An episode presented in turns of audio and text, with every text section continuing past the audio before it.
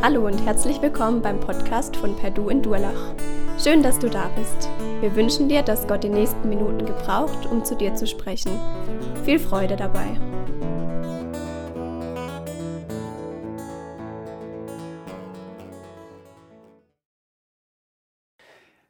Als ich so zurückgedacht habe, habe ich, hab ich gemerkt, ich glaube, das ist das allererste Mal in meinem Leben, dass ich am Pfingsten predige. Und das liegt einfach daran, dass ich die meiste Zeit meines Lebens ja mit Jugendlichen unterwegs war und deswegen immer auf irgendwelchen Pfingstjugendtreffen unterwegs war und kaum überhaupt hier war. Ich glaube, ich war vielleicht dreimal, zweimal vielleicht am Pfingsten überhaupt hier. Äh, deswegen ist es schon mal interessant, wer alles hier ist am Pfingsten, für mich zu sehen. Und das heißt gleichzeitig, dass ich auch noch nie hier über diese Dinge gesprochen habe, die Pfingsten anbelangen. Also Heiliger Geist, Zungenrede, Geistestaufe und all diese Dinge, die in diesem Text vorkommen. Und ich kann euch versprechen, das wird herausfordernd für euch. Auf jeden Fall. Und zwar vor allem für, für, für die von euch, die sich gut auskennen mit dem Thema. Denn die anderen, die lesen ja ganz einfach nur den Text und der ist relativ einfach.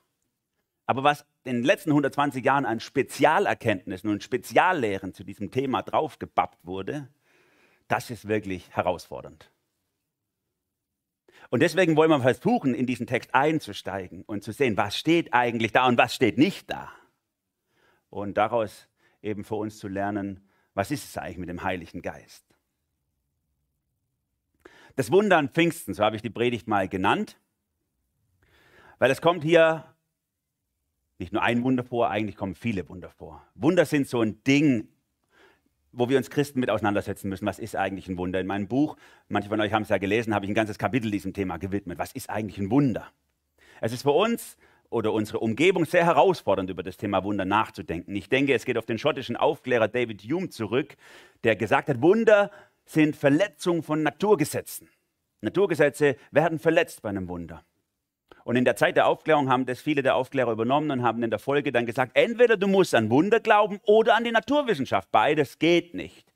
Und die Christen der Generation haben nicht gleich eine Antwort darauf gehabt, auf diese Frage. Aber später haben die großen christlichen Denker, zum Beispiel C.S. Lewis, nehme ich jetzt mal so vor etwa 60, 70 Jahren, sehr gute Antworten darauf formuliert. Nein, Wunder sind in der Regel keine Verletzung von Naturgesetzen.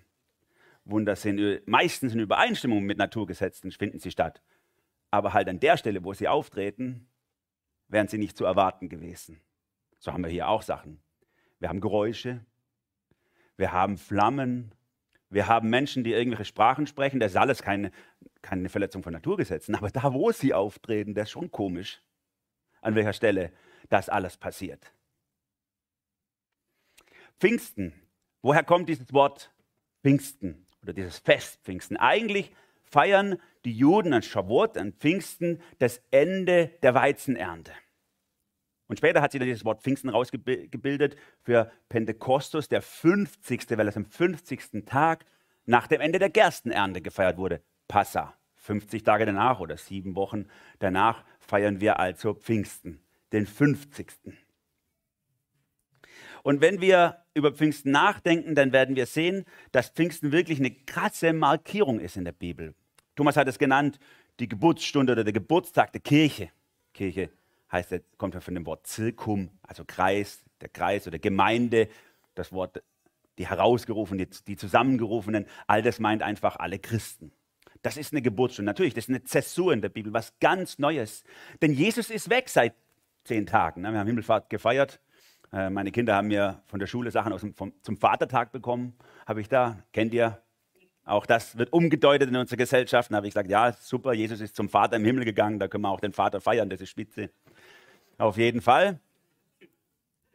Es ist eine Zäsur. Jesus ist weg. Und trotzdem ist Pfingsten sowas wie die letzte Handlung von Jesus in der Bibel aktiv.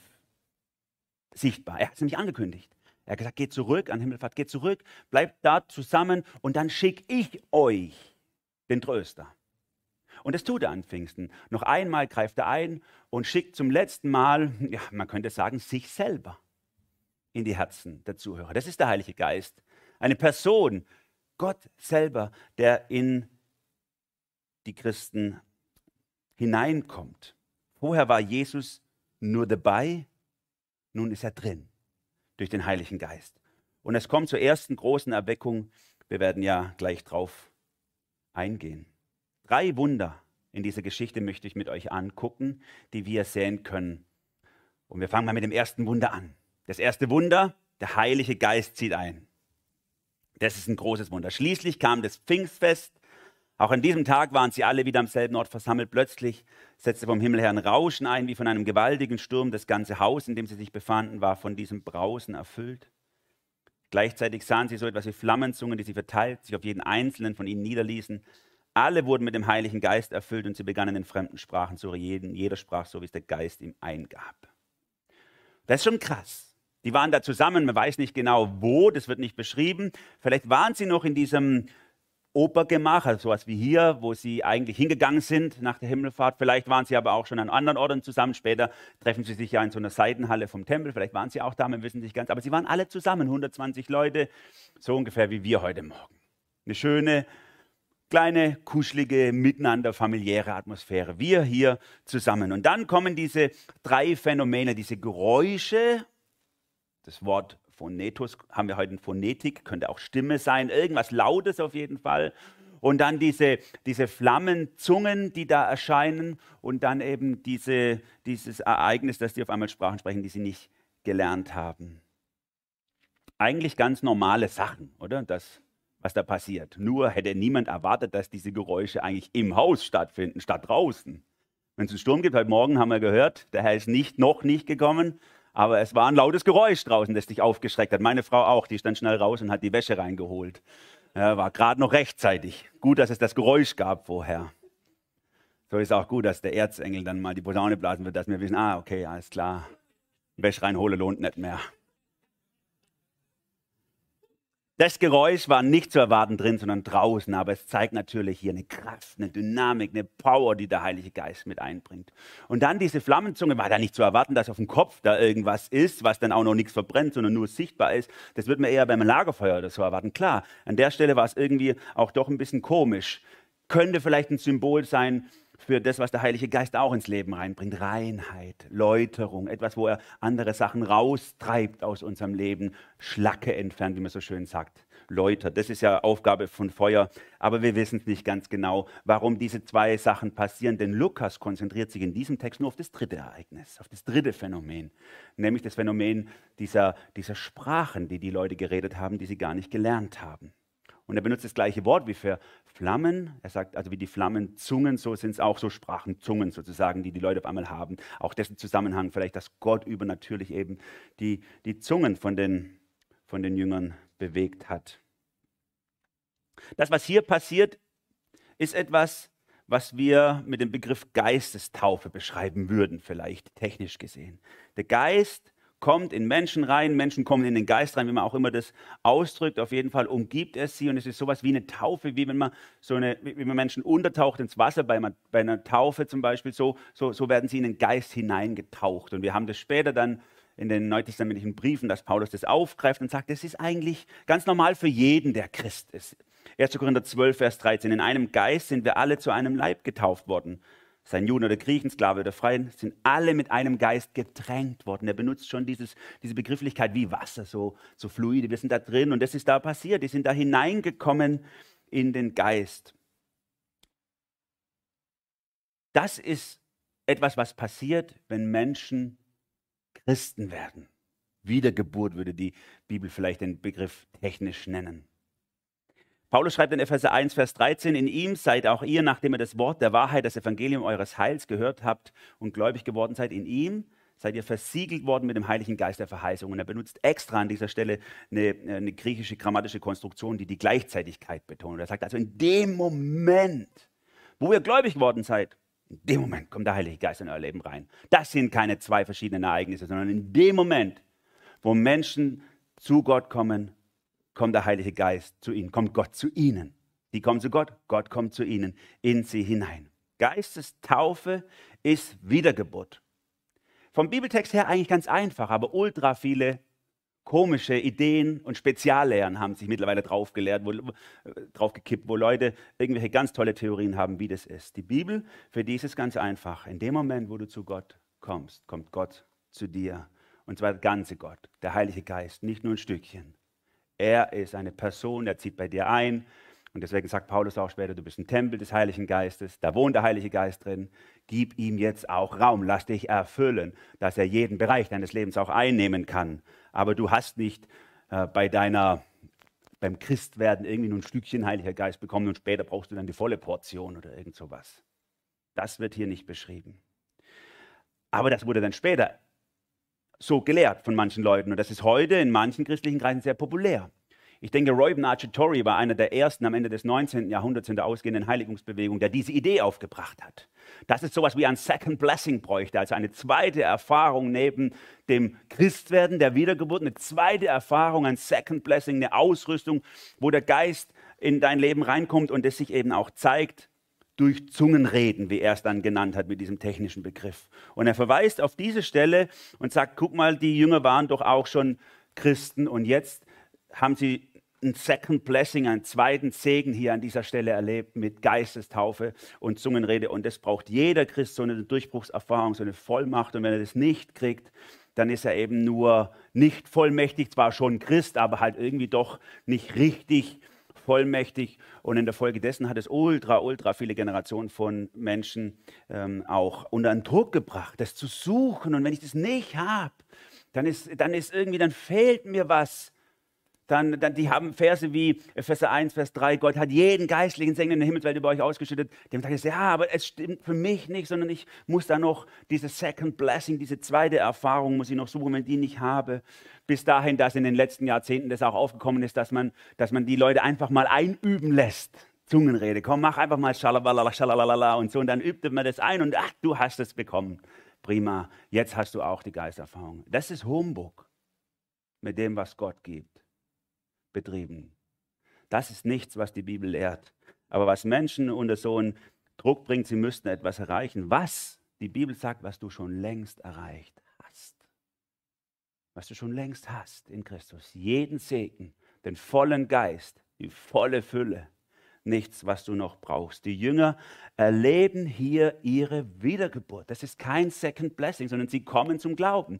Deswegen sagt Jesus, in den Evangelien könnt ihr das lesen, solche Verse wie, dass er zum Petrus sagt, wenn du dich der mal einst bekehrst, dann also er geht nicht davon aus, dass seine Jünger im eigentlichen Sinne Christen sind. Wie geht es ja auch, wenn der Heilige Geist noch nicht ihnen ist? Christsein heißt ja, Christus ist in mir. Aber er konnte ja noch nicht in ihnen sein, wenn er noch dabei war. Deswegen mussten sie erst noch im eigentlichen Sinne wiedergeboren werden. Und das passiert an dieser Stelle, wo der Heilige Geist in sie hineinkommt. Und dann finden wir auch in der Apostelgeschichte äh, immer wieder, sage ich mal, diese, diese, diese, dieses Nacharbeiten des Heiligen Geistes, so nenne ich es mal, dass nämlich Leute, die schon irgendwie in irgendeiner Form Jesus Nachfolger waren, aber eben diese Wiedergeburt noch nicht erlebt haben, dass die tatsächlich noch so einen Moment hatten, wo der, wo der Heilige Geist in sie hineingekommen ist. Und das hat sich hin und wieder auch mit so Phänomenen verbunden, aber nicht immer. Und erst zum Ende der Apostelgeschichte hin wird es dann, äh, sage ich mal, ist es dann fertig, diese Nacharbeit. Und dann haben wir eine Regelmäßigkeit, die sich dann auch in den neutestamentlichen Briefen überall zeigt. Es ist eine Erfahrung. Du wirst Christ und das heißt, du wirst wiedergeboren. Und das heißt, du wirst Geist getauft. Und das heißt, du bekommst alles, was du brauchst durch den Heiligen Geist. Nichts mehr notwendig, was du irgendwie noch erstreben müsstest. Kein Second Blessing. Und das ist wichtig für uns, dass wir nicht anfangen, für was zu beten, was Gott uns schon längst gegeben hat. Dass wir sagen, Herr, schütte doch dies oder jenes über mir aus. Und er hat gesagt, ja, habe ich schon lange. Bete doch lieber, zeig mir, was du über mich ausgeschüttet hast. Herr, gib mir dies oder jenes Charisma, diese oder jene Gabe. Äh, bete doch lieber, zeig mir, Herr, welche Gabe du mir schon gegeben hast, dass ich das lebe, was du möchtest. Und, und, und, und renn nicht dein Leben lang hinter etwas her, wo du dir noch was, ein Add-on, noch ein Sahnehäubchen versprichst, was du eigentlich schon lang hast. Der Heilige Geist ist in dir. Das ist dieses erste Wunder an Pfingsten. Gott gibt seinen Geist allen Anwesenden. Und das ist echt schon speziell. Allen Anwesenden bekommen. Es gibt keinen, der davon ausgenommen ist. Männer, Frauen, Kinder vielleicht, die dabei waren. Alle bekommen diesen Heiligen Geist. Alle. Ohne Ausnahme. Und so bekommen alle, die Christen werden in der Folge. Petrus verspricht es ja dann in seiner Predigt nachher auch. Alle bekommen diesen Heiligen Geist. Auch du hast ihn, wenn du zu Jesus, als du zu Jesus gekommen bist. Erstes Wunder. Das zweite Wunder, was wir hier sehen können, ich habe es mal so genannt, der Babylon-Fluch zieht aus in Vers 5 bis Vers 13, wo diese schwierigen ähm, Begrifflichkeiten der verschiedenen Nationen hier auftauchen. Wegen des Pfingstfestes hielten sich damals fromme Juden aus aller Welt in Jerusalem auf. Als nun jenes mächtige Brausen vom Himmel einsetzte, strömten sie in Scharen zusammen. Sie waren zutiefst verwirrt, denn jeder hörte die Apostel und die, die bei ihnen waren, in seiner eigenen Sprache reden. Fassungslos riefen sie, sind das nicht alles Galiläer, die hier reden? Wie kommt es dann, dass jeder von uns sie in seiner Muttersprache reden hört? Wir sind, und dann zählt er hier diese ganzen Völker auf, Pater, Meda, Alameda und so weiter und so weiter. Sogar aus Rom sind Besucher hier, sowohl solche, die von Geburt Juden sind, als auch Nicht-Juden, die den jüdischen Glauben angenommen haben. Auch Kreter und Araber befinden sich unter uns wir alle hören sie in unserer eigenen Sprache von den wunderbaren Dingen reden, die Gott getan hat. Und sie waren außer sich vor Staunen, was hat das zu bedeuten und hatten keine Erklärung dafür. Die haben nicht kapiert, was hier passiert. Was, was, was geht hier vor? Auf einmal hören wir die wie die reden in unserer Sprache, oder eigentlich steht hier wörtlich im griechischen Grundtext, eigentlich in unserem Dialekt. Also wir hören die in Badischbabbler, in, ba in, in Schwäbischwätzer. Ja, Hessenbabbeln, ne? Badner schwätzt auch. Halt ein bisschen anders. Manche würden sagen, Badner singen, aber das wäre jetzt vielleicht auch zu viel. Jeder hört sie in seinem Dialekt. So wie mir der Schnabel gewachsen ist, so höre ich es. So reden die, obwohl die es eigentlich nicht gelernt haben. Und da können wir eins festhalten. Was ist diese Gabe, die heute manchmal mit Zungenrede bezeichnet wird? Es ist das Reden in Sprachen, sogar Dialekten, die du nie gelernt hast, die aber irgendjemand versteht. Es ist ganz einfach von diesem Bibeltext her. Nur haben sich wieder ein Haufen, über, äh, haben sich wieder einen Haufen Speziallehren draufgekippt, die das schwierig machen, da durchzustoßen. Manche haben dann angefangen, wie gesagt, es hat vor 120 Jahren diese, diese Bewegung angefangen, hat, haben angefangen, das zu trennen. Es gibt verschiedene Sprachengaben äh, hier in Apostelgeschichte 2 und dann nennen sie das Sprachengabe. Und, in, äh, und dann, wenn Paulus in 1. Korinther 14 darüber redet, das ist Zungenrede, das ist was anderes. Paulus benutzt immer die gleichen Begriffe, immer die gleichen Begriffe, ist immer das Gleiche. Aber die sehen zwei verschiedene Sachen und sagen, hier ist etwas, was, was Leute verstehen konnten. Und äh, in 1. Korinther 14 sagt er, das muss, muss ausgelegt werden von jemand. Ähm, und es ist gar nicht für andere, sondern für sich selber. Und es ist etwas, etwas ganz anderes. Und äh, deswegen gibt es sowas wie, wie, eine, wie, eine, wie eine Sprachengabe, wo damals in Pfingsten war, wo Leute das verstehen konnten, echte Sprachen. Und dann gibt es etwas, wo Leute Engelssprachen lernen, die nur für das Gebet zwischen Gott und ihnen gedacht ist. Und dann beschreiben die das. Ich habe selber gute Freunde, äh, natürlich, äh, die das so sehen. Auch Leute bei uns aus der Gemeinde, ist ganz klar. Ich will auch niemand zu nahe treten, aber das wird dann so beschrieben. Ja, ich fühle mich da so gut und Gott so nahe, wenn ich das ausübe und wenn ich, da kann ich richtig lang beten, was mir sonst so schwer fällt, wenn ich mit dem Verstand bete, dann, dann fällt es mir so schwer. Und deswegen, das ist so super, wenn ich das, wenn ich dann mich so liebe, so geliebt fühle und so eins fühle mit Gott. Ich, ich möchte das nicht schlecht reden. Es kann manchmal helfen, gewisse äh, gewisse meditative oder kontemplative Zugänge zu Gott zu haben, um zur Ruhe zu kommen. Nur zu sagen, das ist dann die Sprachengabe der Bibel, das geht dann doch zu weit. Das ist einfach zu weit. Es ist vielleicht eine Übung für dich, wie andere eine Stille oder eine Schweigeübung machen oder, oder äh, keine Ahnung, eine Muskelentspannungsübung oder so, damit sie einfach zur Ruhe kommen. In Ordnung. Aber das ist nicht vom Heiligen Geist gewirktes Charisma hier. Nimm nicht deine Erfahrung und trag sie in die Bibel rein. Sag, weil es sich so gut anfühlt, deswegen ist es das, was in der Bibel steht. So muss es überhaupt gar nicht sein. Wenn Paulus von Engelssprachen spricht, es gibt ja nur eine Stelle in 1. Korinther 13, wo er davon spricht, dann ist das nicht ernst gemeint. Er sagt davon, wenn ich alle Sprachen der Welt sprechen könnte und sogar Engelssprachen reden könnte äh, dann, und hätte die keine Liebe, dann würde es mir nichts nützen. Also er meint es nicht ernst. Weil es redet ja auch keiner alle Sprachen der Welt. Es ist einfach eine Hyperbel, eine Stilfigur, eine Übertreibung und sagt ja alles. Es wäre auch schwer vorstellbar, dass man Engelssprachen, die in der Geistwelt gesprochen werden, denn mit Kehlkopf und Stimmbändern bilden könnte hier auf dieser Welt. Es wäre wirklich auch komisch irgendwie, wenn das funktionieren würde. Dann wäre doch das Jenseitige doch auch nur ein Abklatsch von hier oder, oder wir von dort oder so. Nein, trag nicht Erfahrung in die Bibel rein. Sprachengabe deuten wir von der einen Stelle aus, die deutlich ist in der Bibel. Das ist ein typisches, vielleicht für dich auch ein typisches Werkzeug, was die Reformatoren auch immer wieder auf den Leuchter gehoben haben. Hey, wenn du verschiedene Bibelstellen hast zu einem Thema und manche sind schwer zu verstehen, manche sind leicht, dann nimm diese eine Stelle, die man, die man gut verstehen kann, wo man weiß, um was es geht. Und von der Stelle her leg die anderen Stellen aus, deute die anderen Stellen. Und hier haben wir eine ganz klare Stelle. Apostel 2. Kann jeder verstehen, was hier gemeint ist. Und von daher verstehen wir auch an den anderen Stellen der Bibel, was eigentlich Zungenrede oder Sprachengabe ist.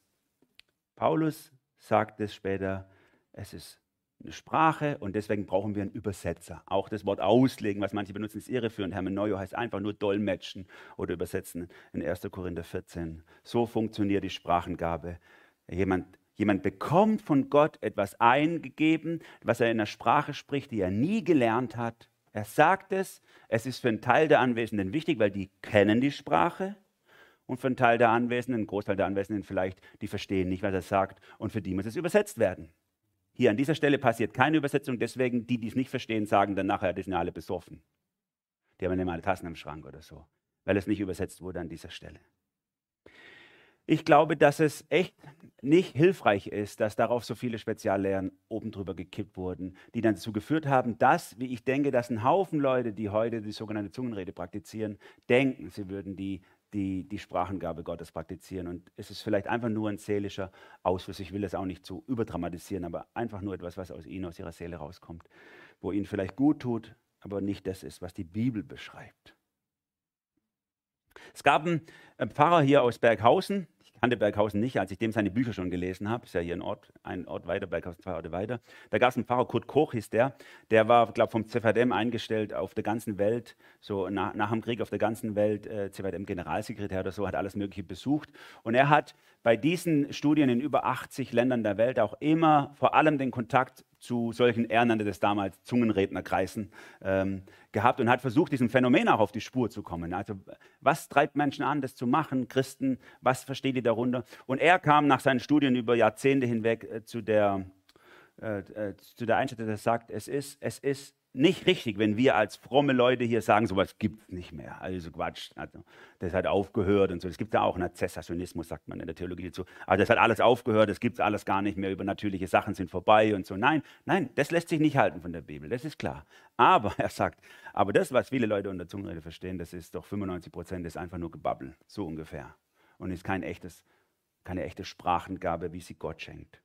Und ich würde sagen, aus dem, was ich erlebt habe, würde dem vielleicht ganz nahe kommen, so von der Prozentzahl. Aber es ist auch nicht wichtig, was ich erlebe. Ist egal, was mein Erleben dazu ist. Wichtig ist, was das Wort Gottes darüber sagt an dieser Stelle.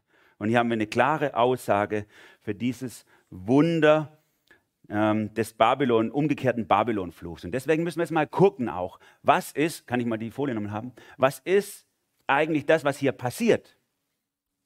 Nämlich der Babylonfluch, Beamer ausgefallen, ah, da ist er der Babylon-Fluch zieht aus, habe ich so genannt, weil das ist das, was Sprachengabe eigentlich meint. Wenn wir zurückgehen in 1. Mose 11, dann sehen wir in, in, in, Folge der Sinnflut diesen Moment, wo Menschen dann gemerkt haben, hups, wir wachsen ja auf der ganzen Erde, wir wollen eigentlich nicht auseinanderfallen, wir bauen einen Turm, damit wir alle zusammenbleiben und dass wir so ein Zeichen haben und wir und miteinander. Ich sage das mal so, menschengemachte Einheit.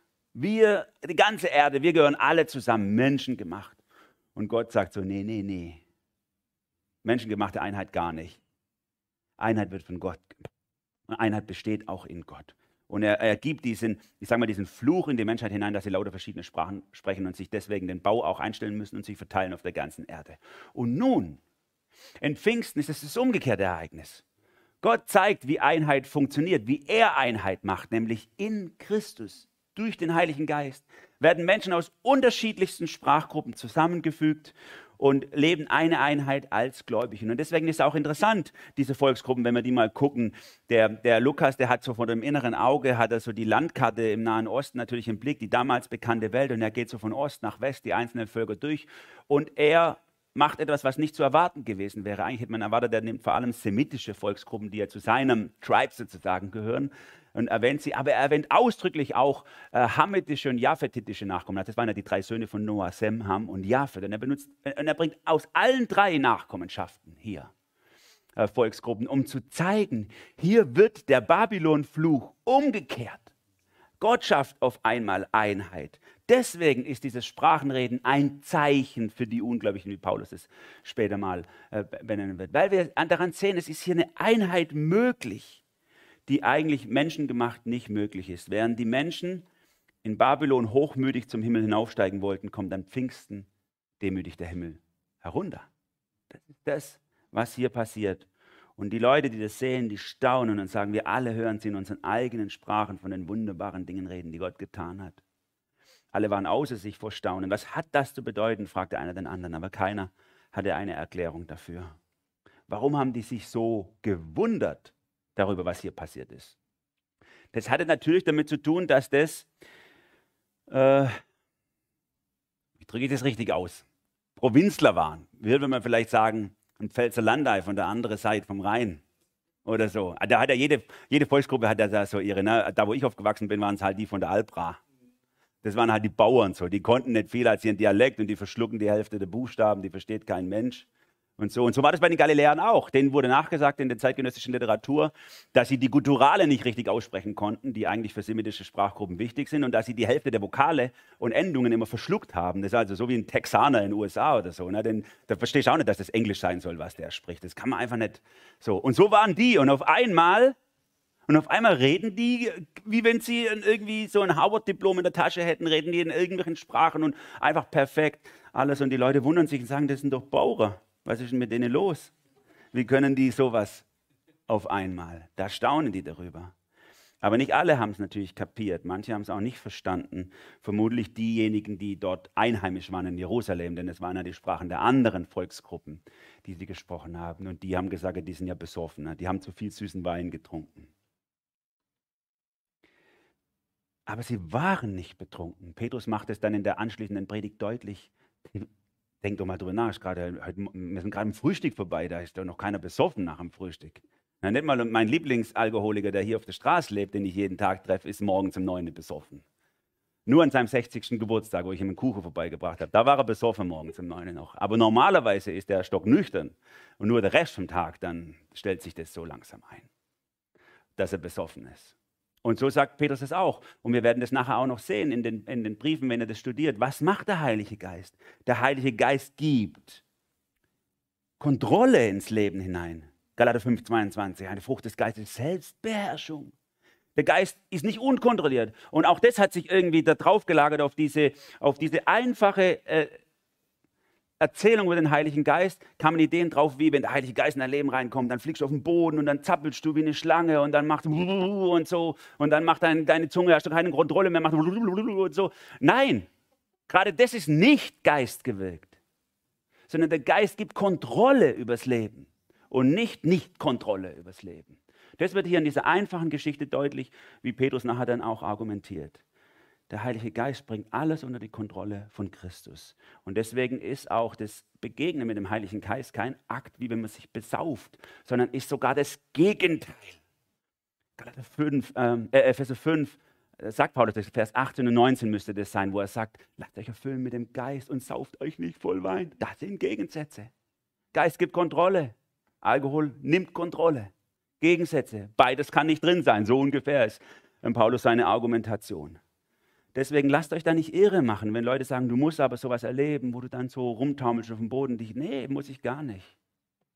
Ich habe alles in Christus. Der Geist ist in seiner ganzen Fülle in mir drin und er bringt alles unter Kontrolle von Christus und macht mich nicht unkontrolliert.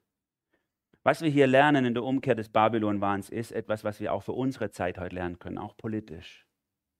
Ich will mich mal aus dem Fenster lehnen und sagen, Corona und der Ukraine-Krieg sind vielleicht auch ein Reden Gottes der Verwirrung hinein in den babylonischen Turm der Globalisierung, Wandel durch Handel, den wir gebaut haben. Wo wir gedacht haben, wir können jetzt die Welt wieder vereinen. Durch Reichtum, durch Wohlstand, egal was für einen Turm wir immer bauen, Gott wird es immer zunichte machen bis zu diesem Moment, wo er kommt, und das sehen wir in der, in der Heilsgeschichte in der Bibel, wo er kommt und Einheit schafft und wo er kommt und wirklichen Wandel schafft.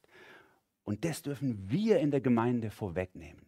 Wir als Nachfolger Gottes hier in unserer Gemeinde sind bestimmt auch 10, 12 verschiedene nationale Hintergründe da. Wir dürfen das leben, prophetisch vorweg, was im Himmel einmal sein wird, was in Christus passiert, nämlich echte Einheit über Sprachgrenzen, über Rassengrenzen, über Nationengrenzen hinweg. Das ist die Idee von Pfingsten. Und Petrus fängt dann hier an, eine lange Predigt zu halten und fängt im Alten Testament an, aufzuzeigen, was hier eigentlich passiert in der Bibel, die die Juden damals hatten. Und sagt, hey, Pfingsten ist eigentlich, was ihr hier seht, das steht alles schon in der Bibel. Guckt, ihr müsst nur mal reingucken, das steht schon bei Joel und was weiß ich, ihr könnt es lesen. Und da steht es doch, dass das, dass das passieren wird und überhaupt, was, was jetzt vor, vor äh, sieben Wochen passiert ist, damals an Passa, als ihr den Jesus gekreuzigt habt, das steht auch schon alles in der Bibel. Ihr, könnt, ihr hättet es eigentlich sehen können, dass Gott diesen Messias, den Gesalbten, geschickt hat und ihr habt ihn ans Kreuz schlagen lassen. Ihr habt ihn, ihr habt ihn getötet und habt damit den Rettungsweg, den Gott eigentlich sich für euch überlegt hat, habt ihr, habt ihr Gott die Türe vor der Nase zugeschlagen und gesagt, das wollen wir nicht. Das wollen wir nicht für uns. Und, und damit habt ihr euch auf den Weg des Verderbens gebracht. Ihr seid auf dem Weg weg von Gott, auch wenn ihr euch ganz besonders fromm fühlt. Ihr seid weg von Gott unterwegs, ins Verderben hinein und ihr werdet verloren gehen. Und an dieser Stelle geht es den Zuhörern, das ist eine relativ lange Predigt, also von Vers 14 bis Vers 36, und vielleicht hat er noch mehr gesagt, das ist nur das, was aufgeschrieben wurde. Und und, äh, und dann geht es den Leuten richtig durch Mark und Bein. Und dann beginnt dieses dritte Wunder, was wir hier sehen in dieser Geschichte ab Vers 37. Wunder 3. Todgeweide werden gerettet, so habe ich es mal genannt. Die Zuhörer waren von dem, was Petrus sagte, bis ins Innerste getroffen. Was sollen wir jetzt tun, liebe Brüder? fragten sie. Ne? Bis jetzt haben die sich versteckt, damit sie nicht umgebracht werden. Jetzt sind sie liebe Brüder, fragten sie ihn und die anderen Aposteln. Kehrt um, erwiderte Petrus, und jeder von euch lasse sich auf den Namen von Jesus Christus taufen, dann wird Gott euch eure Sünden vergeben, ihr werdet seine Gabe, den Heiligen Geist, bekommen.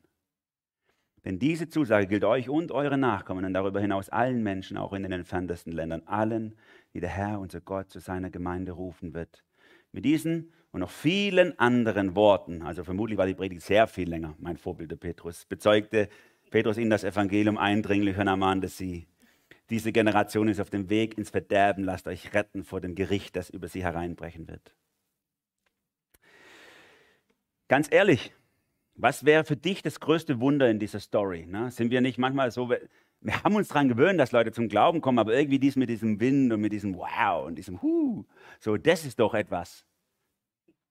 Aber für die Geschichte ist es ganz klar, das größte Wunder kommt hier zum Schluss nämlich dass Menschen, die verloren sind, gerettet werden. Das ist das eigentliche, allergrößte Wunder dieser Geschichte.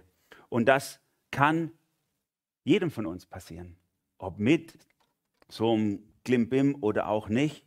Das eigentliche Wunder ist, dass Menschen gerettet werden. Das ist das eigentliche Wunder. Und trotz so einer Predigt, keiner von uns würde doch heute so predigen, oder? Das sind doch die Prediger, um die ich immer einen Bogen mache in der Fußgängerzone. Ihr kennt die. Bart bis auf den Bauchnabel runter, Schämelchen und dann Hölle und Schwefel über alle. So, und ich denke so, hoffentlich merkt keiner, dass ich zu dem Club gehöre und so. Ne? so. Und so eine Predigt hält er hier. Und dann kommen die zum Glauben. Heißt nicht, wir müssen jetzt immer so predigen, bitte nicht falsch verstehen, weil der gleiche Petrus sagt, ein paar, sagt in seinem Brief dann später, wie er Mission versteht. Er sagt, er sei jederzeit bereit, ähm, ähm, Zeugnis darüber abzulegen, über die Hoffnung, die in euch ist. Also ein sehr gewinnendes, ein sehr werbenden Umgehen mit dem Evangelium. Aber an dieser Stelle ist es Zeit mal ein bisschen, ähm, sage ich mal, Vollgas zu geben. Den Leuten sagen, ihr seid auf dem, auf dem falschen Dampfer. Und Gott hat die Herzen vorbereitet und sie sind tatsächlich dafür bereit.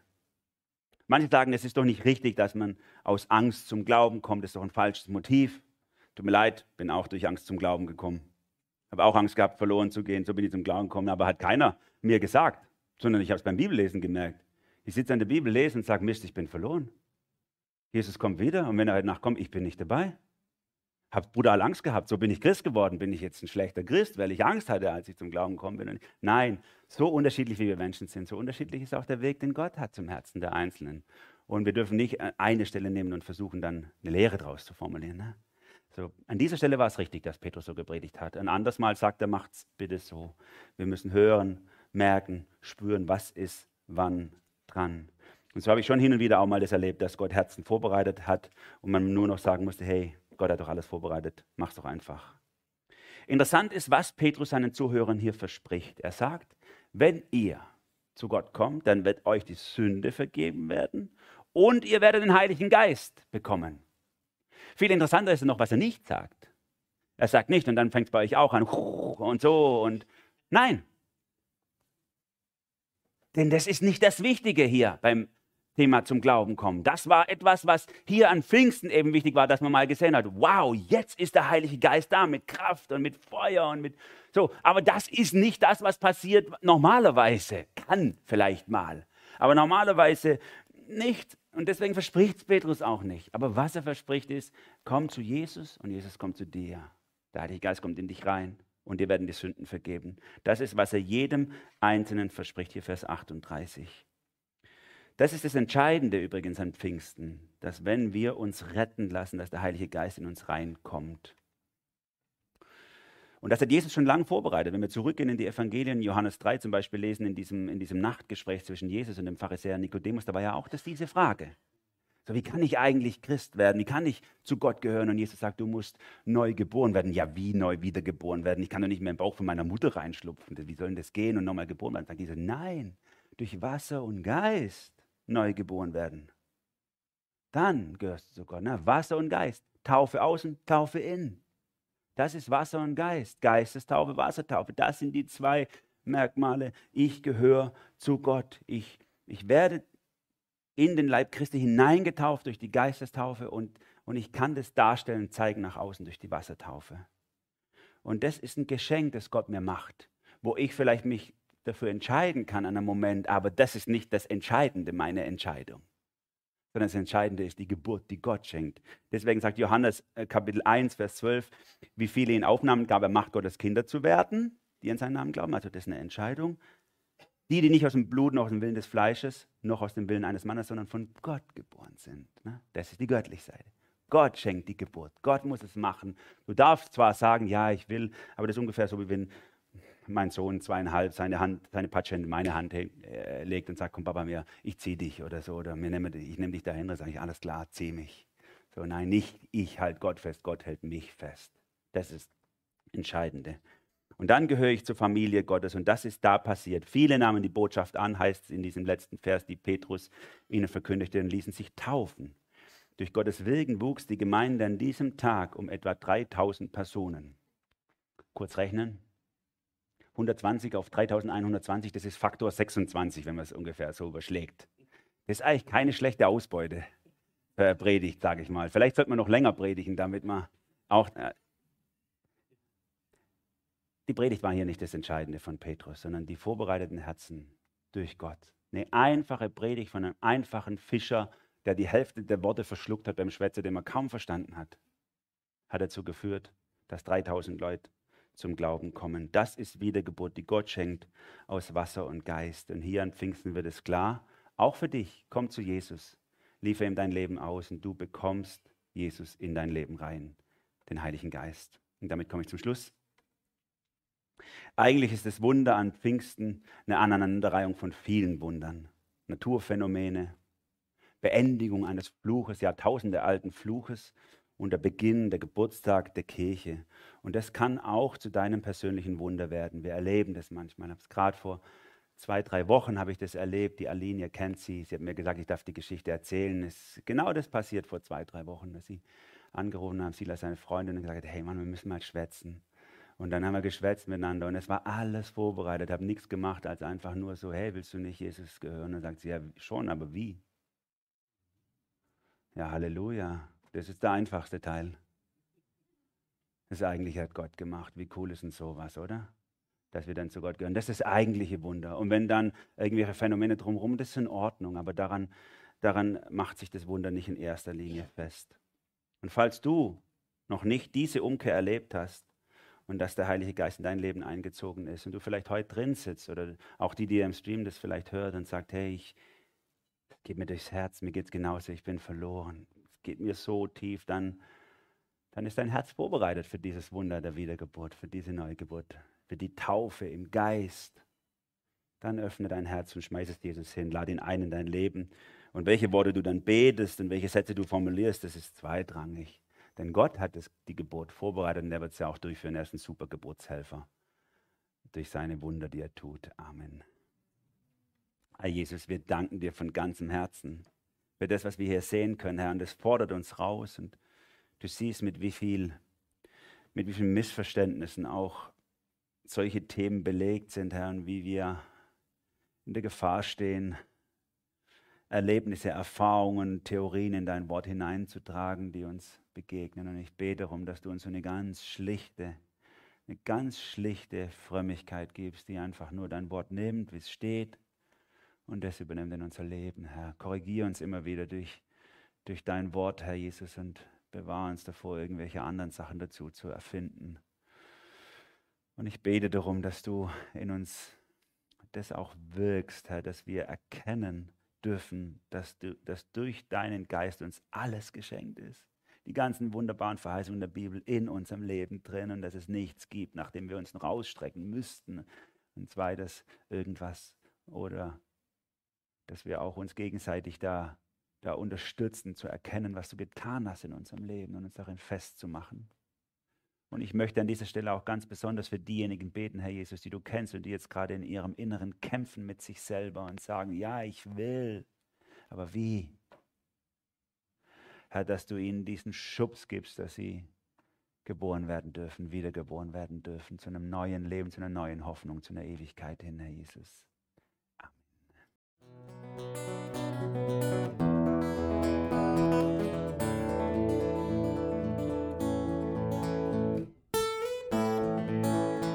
Wir hoffen, der Podcast hat dir weitergeholfen. Falls du noch Fragen hast, besuche gerne unsere Homepage unter www.per-du.church. Hier findest du alle wichtigen Infos zur Gemeinde und zum Glauben. Tschüss und bis zum nächsten Mal.